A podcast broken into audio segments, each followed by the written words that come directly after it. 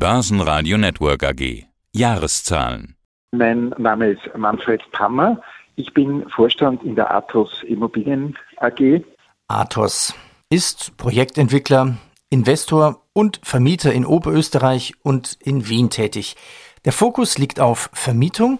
Am 5. Juli wird es die Hauptversammlung geben mit der Dividenden- und der Sonderdividendenzahlung. Was haben Sie denn da an Vorschlag mitgebracht?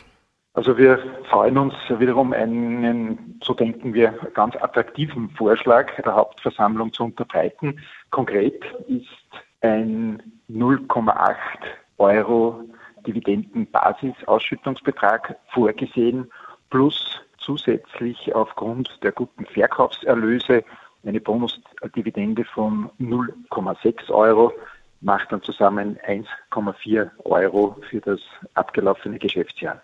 Also zusätzlich also 60 Cent Sonderdividende. Ja, für was ist jetzt diese Sonderdividende? Äh, es ist uns gelungen, Objekte mit sehr guten Differenzbeträgen, also zwischen dem Buchwert, den wir in den Büchern fortgeschrieben haben, und den Verkaufserlösen, dass wir diese Objekte verkaufen können. Und da lassen wir unsere Aktionäre dran mitverdienen. Was waren das für Objekte? Äh, Im Konkreten waren es oder war es ein Fachmarktzentrum in Wels und drei kleinere Einheiten im Linzer Bereich. Eine davon war ein etwas in die Jahre gekommenes Büro, das wir abverkauft haben und zwei kleinere Wohnungen. Wie viel Prozent haben Sie jetzt an? An Wohnimmobilien noch und an anderen Objekten?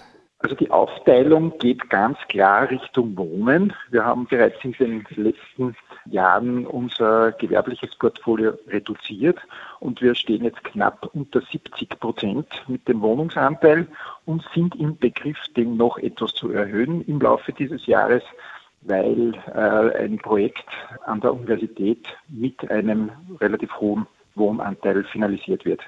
Im letzten Interview hatten sich mit meinem Kollegen über den Großteil der Verkäufe schon mal unterhalten und da sagten sie auch, die Butter am Brot wird etwas geringer ausfallen in den nächsten Perioden. Ja, was gab es denn jetzt als Butter aufs Brot für die Jahresbilanz? Ja, wir haben neben den ziemlich unverändert gebliebenen Umsatzerlösen, die sich also aus den Netto-Mietrückflüssen und äh, den vereinnahmten Betriebskosten darstellen, die Position sonstige betriebliche Erträge, die also aus dem Abgang vom Anlagevermögen sich darstellen. Und diese Position war im Jahr 2020 6,4 Millionen und im Jahr 2021 waren es also 3,7 Millionen. Insofern war diese Annahme durchaus berechtigt und es sollte sich auch im äh, laufenden Jahr so darstellen, dass wir also bei den Abverkäufen eher geringere Einnahmemöglichkeiten lukrieren und das Kerngeschäft sozusagen aus der laufenden Vermietung ganz dosiert leicht wieder nach oben ziehen. Wie viele Objekte haben Sie jetzt dann noch nach dem Verkauf? Äh, es gleicht sich wieder aus. Es sind auch die Größenverhältnisse, sage ich mal, etwas unterschiedlicher Natur. Also wir kommen im laufenden Jahr auf 40 Projekte, die sich im Athos-Portfolio befinden. Also von diesen rund 40 Objekten. Der Ukraine-Krieg, genau. Was hat das für Athos für Auswirkungen für Sie als Energieverbraucher? Also wie viel Immobilien, wie viel Ihre Immobilien heizen Sie noch mit welcher Form? Öl, Gas, vielleicht mit Strom oder mit Wärmepumpen? Wie sieht es da aus? Ich sage mal, die Auswirkungen im ersten Moment sind also eher auf der Betriebskostenseite äh, spürbar. Äh, diese Positionen werden, auch wenn da Diskussionsprozesse eingeleitet wurden, was fällt in die Sphäre des Vermieters und äh, was ist vom Mieter zu tragen, diese Position ist also bei uns noch nicht so äh, dramatisch. Also die Betriebskostenbelastung für die Mieter, die ist natürlich zu erwarten, dass die nach oben geht. Und da ist es ganz wesentlich, dass wir in der Athos eine sehr niedrige Leerstandsquote haben, von, also durchgängig über das gesamte Jahr von weniger als einem Prozent. Insofern wird diese Mehrbelastung grundsätzlich auf die Mieter übertragen. Auch wenn es hier in Österreich jetzt Diskussionsprozesse gibt, welche Positionen aus den Betriebskostenabrechnungen in die Mieter und welche in die Vermietersphäre fallen. Die Energiekosten, die also da ganz ein wesentlicher Treiber sind äh, für Heizung, die finden sich noch in der Sphäre der Mieter Und äh, wir sind bei den neuen Objekten also sehr stark in Wärmesysteme eingetreten, die also ökologisch und auch abhängigkeitsmäßig für uns passen. Will heißen also in, in Fernwärme und äh, keine äh, fossilen Brennstoffe wie Öl und Gas, die wir bei den jüngsten Objekten da mit einbezogen haben. Mhm. Ich nehme an, da sprechen Sie vom Grünwinkel wahrscheinlich, oder? oder? Ganz genau. Ja. Da habe ich auf der Webseite gesehen, null verfügbar, das heißt alles verkauft oder, oder? Alles verkauft. Ja, da freuen wir uns sehr darüber. Es ist uns da also gelungen, sowohl die Wohnungen, die mit 1.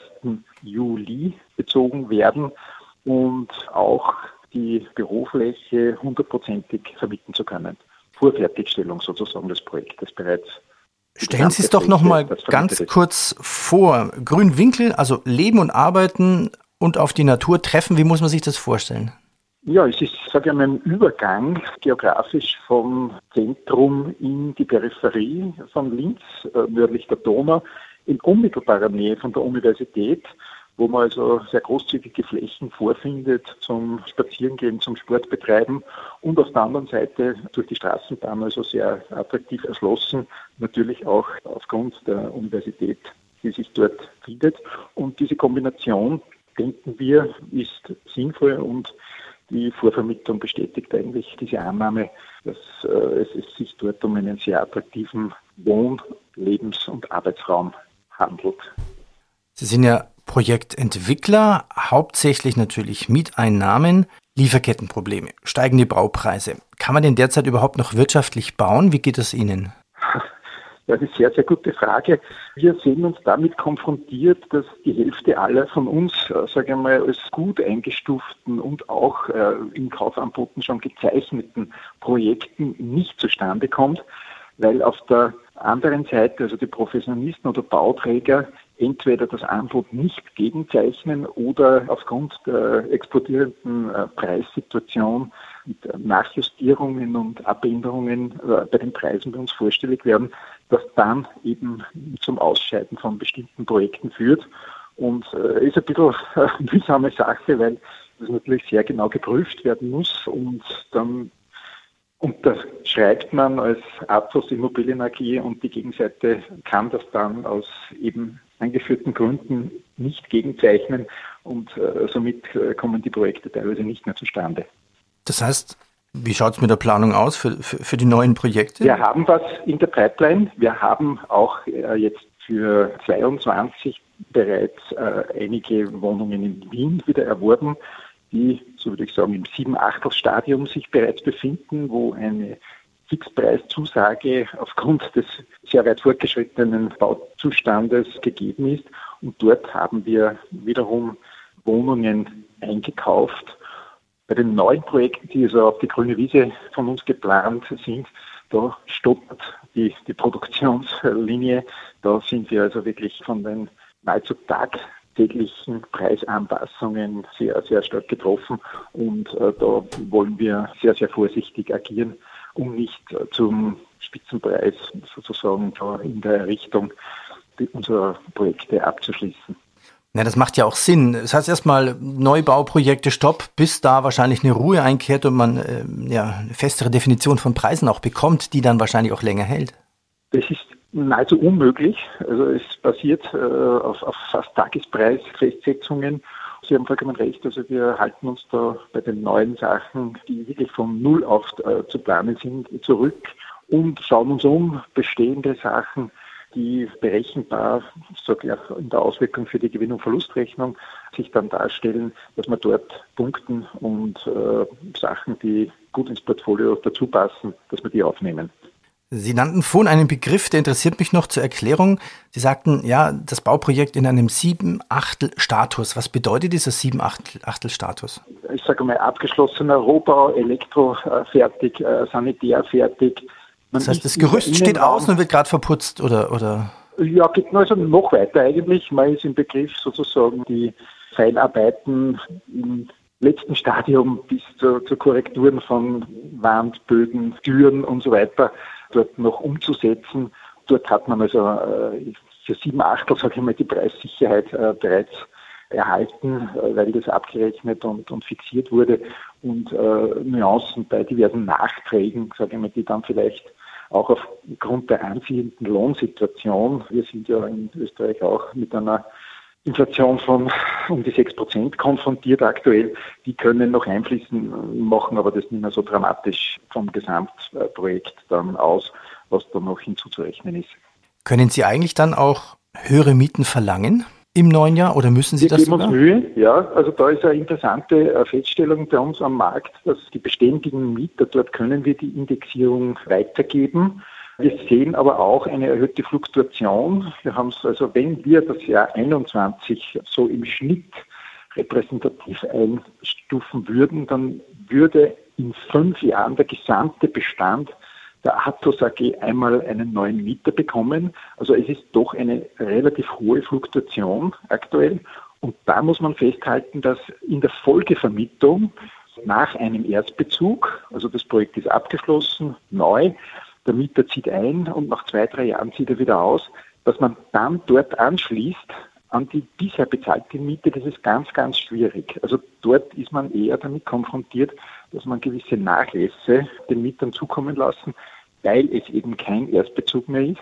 Mhm. Und äh, wir sehen uns auch im oberösterreichischen Zentralraum etwas mit Überkapazitäten im gehobenen Bereich konfrontiert und vielleicht die Einkommenssituation oder der Wunsch vieler Familien, äh, lieber ein zusätzliches Zimmer und vielleicht nicht ganz stylisch oder top oder zentral gelegen, das spüren wir, dass also die kleineren Einheiten eher von Bewegung in der Mitterlandschaft äh, gekennzeichnet sind als sagen wir mal, durchschnittliche Wohnungseinheiten vielleicht etwas größer geschnitten, eben mit diesem zusätzlichen Büro oder für Kinder noch ein Zimmer.